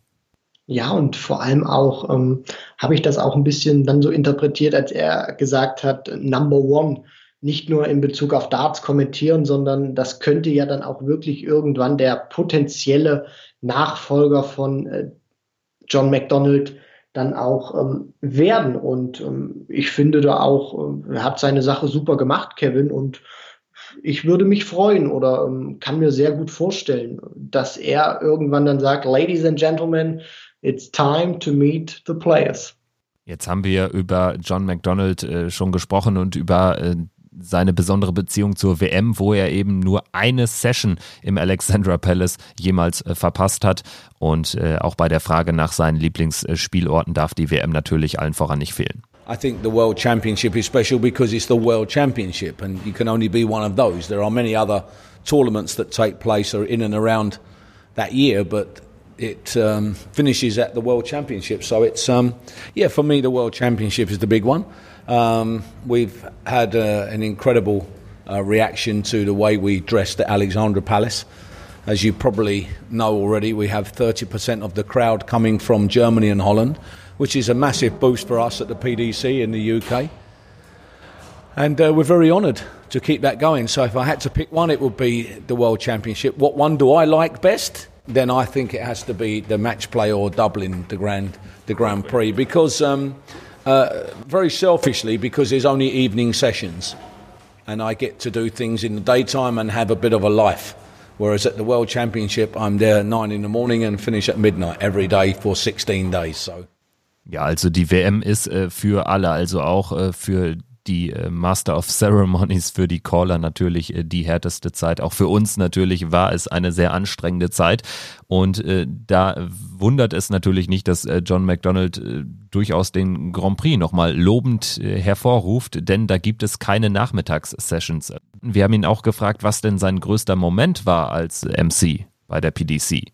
My favorite moment would have to be I think Phil Taylor when he won his 16th World Championship, and more importantly, I think when he won his 16th World Match Play, which was in his final year. So, yeah, the match play probably does edge the 16 world titles, but I've been there for a few of Phil's world titles, and you know, I gave him the the record-breaking history-making label, and long may it continue for them. John McDonald sagt da auch noch mal sehr gut dass äh, seine größten Momente eigentlich mit Phil Taylor verknüpft sind, als The Power damals seinen 16. WM-Titel holte und äh, dann für ihn auch nochmal sehr speziell war, sein 16. Äh, Matchplay-Titel. Und er sagt, auch wenn er sich da so entscheiden müsste oder ähm, rein nüchtern betrachtet, dann sind, ist dieser Erfolg beim Matchplay, dieser 16. Erfolg, der toppt aus seiner Sicht nochmal diesen 16. WM-Titel von Phil Taylor damals und er hat ihm ja auch mit, mit diesen Ansagen dann so eine Art Label, so eine Art Marke gegeben, als er ihn ja dann immer angekündigt hat, als The Record Breaking,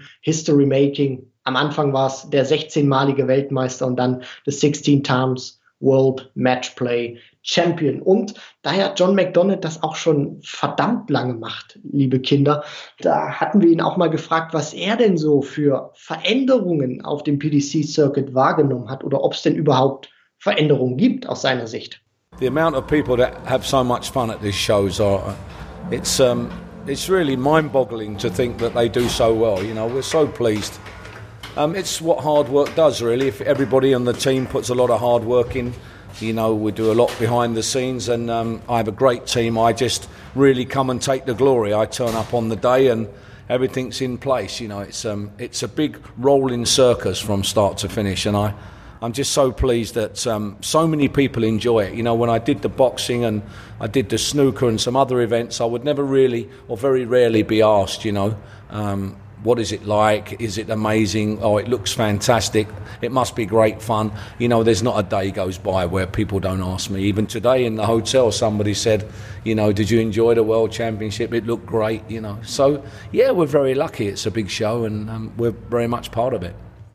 gerade den, den, den Callern und vor allem auch John McDonald sieht man an, dass ihnen das unfassbar viel Spaß macht und äh, dass da ein Ende auch noch lange nicht in Sicht sein soll. Und auch das hatten wir den Master of Ceremonies gefragt, wie lange er denn denkt, dass er das noch ausüben möchte und äh, wann er denn vielleicht äh, in Rente gehen planen möchte. You know, I don't know how much longer I can go. Yeah, I'm a young guy still. You know, I'm, I've got plenty to give, but I don't know how much uh, more You know, who knows what's around the corner? You know, we have to sort of look after ourselves a bit. It's a tough tour. You know, it's not an easy tour, and some. It's not like um, I have to work really hard, but there's a lot of hours and a lot of travel. You know, today, for instance, I was up at four o'clock in the morning and to travel to here, and now it's ten o'clock at night, and we still have two or three more hours of work. Then I have to be up early to catch a flight back because I head to the Middle East uh, in the middle of the week for some more public relations work and the rest is history.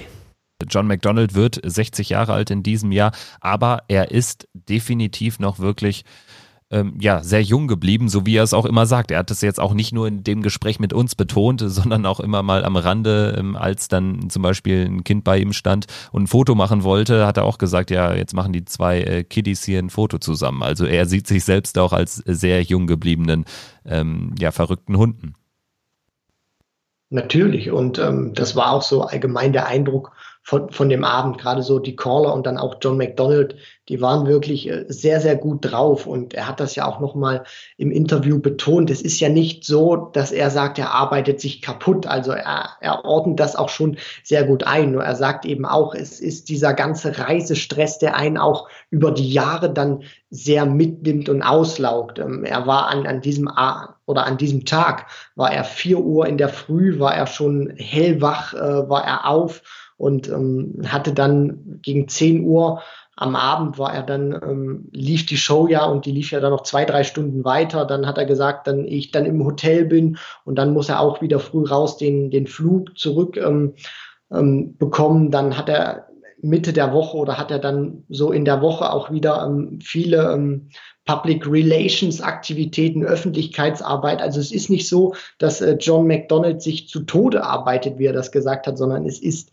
dieser Reisestress, den man nicht unterschätzen darf. Du bist sehr viel auf den Beinen, du musst sehr viel machen und das ist auch was, was einen über die Jahre auslagen kann und dafür, finde ich, äh, hat er sich sehr, sehr gut gehalten.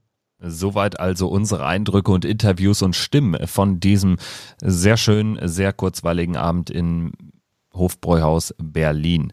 Die wird es übrigens auch nächstes Jahr geben, diese Darts-Show dort und zwar am 9. Januar 2021, also schon mal der weite Blick voraus. Wir blicken jetzt nochmal kurz zurück auf die zurückliegende Woche, denn da fand, während die PDC ja noch so ein bisschen im Winterschlaf schlummert, die BDO-Weltmeisterschaft statt und gewonnen hat Wayne Warren, ein rein walisisches Endspiel gegen Jim Williams. Durchaus überraschend, dass sich Warren durchsetzt mit 7 zu 4. Ja, wie hast du es wahrgenommen, dieses Finale und vielleicht auch hast du ein, zwei Sätze zur gesamten WM, die ja unter besonderen Begleitumständen stattfand?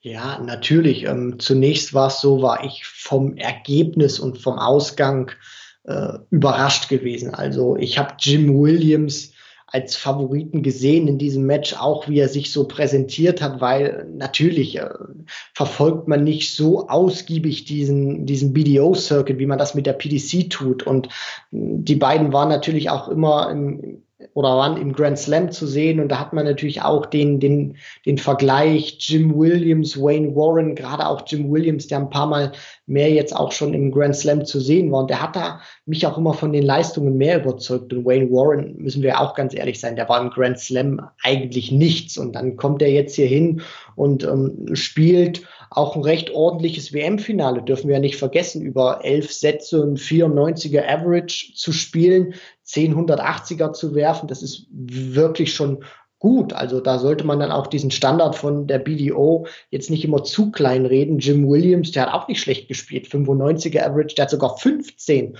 180er geworfen und äh, Wayne Warren, der hat sich in dieses Match reingekämpft. Der lag 0 zu 2 zurück in den Sätzen und dann ab dem Moment, wo es 4-4 stand, da kam dann Jim Williams meiner Meinung nach nicht mehr so richtig in den Tritt oder hat den Faden verloren, weil ab da hat ja dann eigentlich nur noch äh, Wayne Warren gespielt und krönt sich jetzt mit 57 Jahren zum ältesten Weltmeister, hat damit natürlich auch Phil Taylor so einen Rekord abgenommen. Das war ja bis zu diesem Zeitpunkt war es ja noch The Power gewesen mit 52 Jahren damals, als er Van Gerven 2013 bei der WM schlug.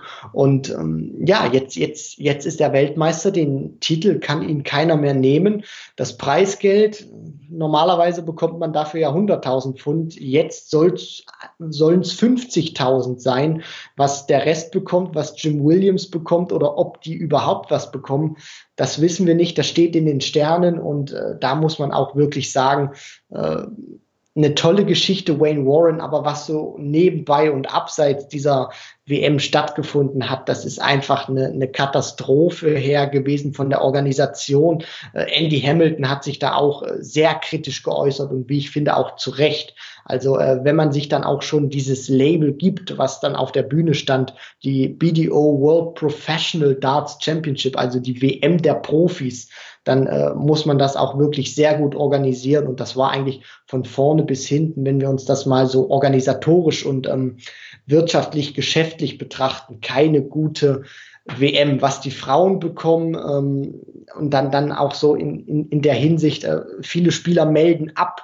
Andy Hamilton äußert sich jetzt so, ähm, die, die Tickets, der, der Ticketverkauf, sehr große Kritik und dann auch der, der Move rüber zur O2 Arena, weg von Lakeside, wo man auch sehr viel Tradition hatte. Also äh, Wayne Warren, für ihn persönlich eine schöne Geschichte, aber alles das, was drumherum ist, äh, da hat Barry Hearn auch schon recht immer in seinem Statement, wenn er sagt, die BDO sollte nicht versuchen, mit der PDC zu konkurrieren. Denn wenn man genau das versucht, dann kommt sowas raus, wie wir jetzt bei der WM gesehen haben. Ja, und man muss äh, wirklich konstatieren, dass äh, Jacqueline in äh, seiner Rolle als BDO-Chairman ist eine absolute Fehlbesetzung, denn er hat es einfach zu verantworten als Mann in vorderster äh, Position, dass es jetzt äh, diese Preisgeldthematik gibt, das jetzt immer noch nicht klar ist. Das muss man sich mal vorstellen nach der WM, was überhaupt die einzelnen Spieler bekommen. Und auch die 50.000 für Wayne Warren sind jetzt nicht in Stein gemeißelt, denn eine offizielle Entscheidung gibt es da oder eine offizielle Be Bekanntgabe gibt es da noch gar nicht. Also also für Wayne Warren aus äh, sportlicher Sicht ein sensationeller Triumph und das hat man ihm auch angemerkt. Da war einfach nur die pure Freude, ihm anzumerken, weil es einfach auch aus Sportlersicht ja in erster Linie nicht darauf ankommt, was man für einen Sieg bekommt. Es ist einfach so dieses Label, was am Ende drüber steht. Er ist jetzt einer der Weltmeister und er steht damit in einer Reihe mit äh, zum Beispiel auch äh, mittlerweile PDC bekannten Spielern wie Stephen Bunting oder dann im ganz obersten Regal der vierfache BDO-Weltmeister Raymond van Barneveld. Und natürlich Glenn Durant ist nicht zu vergessen. Der hatte den Titel, der war reigning äh, BDO World Champion bis gestern, als er dann von Wayne Warren abgelöst worden ist. Das äh, soweit zur BDO WM, die äh, Einschätzung dazu wollten wir euch jetzt auch nicht vorenthalten. Wir sind gespannt, ob der eine oder andere in der Q-School, in der Qualifying School vom 16. bis 19. Januar, also von Donnerstag bis Sonntag, ob der eine oder andere da den Glenn Durant Weg gehen wird und sich eine Tourkarte für die PDC sichern kann. Wir sind gespannt auch natürlich aus deutscher Sicht, was macht zum Beispiel ein Michael Unterbuchner, der BDO-Mann, der es jetzt zum ersten Mal versuchen wird in der Qualifying School. Was macht der WM-Hit? Was macht Nico Kurz? Vielen Dank fürs Zuhören und ja, Christian, ich denke, du freust dich genauso wie ich auf die Q-School.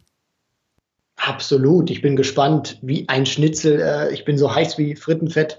Ja, drei Euro jetzt wieder ins Phrasenschwein, aber ich habe einfach richtig Bock auf dieses Jahr und ich glaube, das kann auch richtig gut werden, was da passiert.